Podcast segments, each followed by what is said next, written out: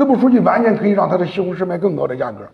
假定说你村里种的有大棚，同样的西红柿，咱们高清的西红柿，有的西红柿卖的特别火，有的西红柿就卖的不好，就只能等着那个收购的车辆来。支部书记的责任，支部书记完全可以让他的西红柿卖更高的价格，因为你不管闲事儿，然后你村里那个农民就收入少，怎么收入高呢？统一管理那个品牌啊，什么普罗旺斯啊，什么等等的这些品牌，你给他改改，你找到那个相对目前市场更好的品牌，然后口感最好的、附加值更高的、这个消费者认可度更高的品牌。你来给他提供，因为他自己不能去考察，他自己考察是有限的。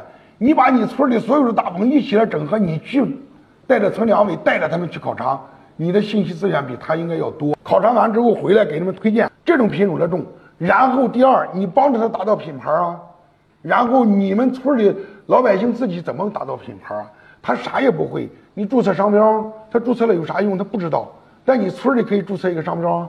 然后你整体村打造出这个一个品牌来，让他们都共同使用。第三，帮着他们去找市场，除了那个批发的车来拉之外，就没有其他的渠道了。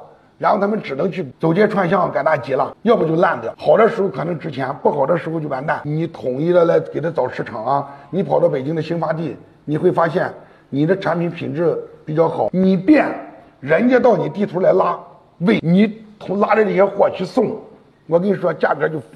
涨不少。第四，你自己组织你们村里的年轻的人搞电商啊，搞带货啊。现在是这么火的时代。西瓜视频。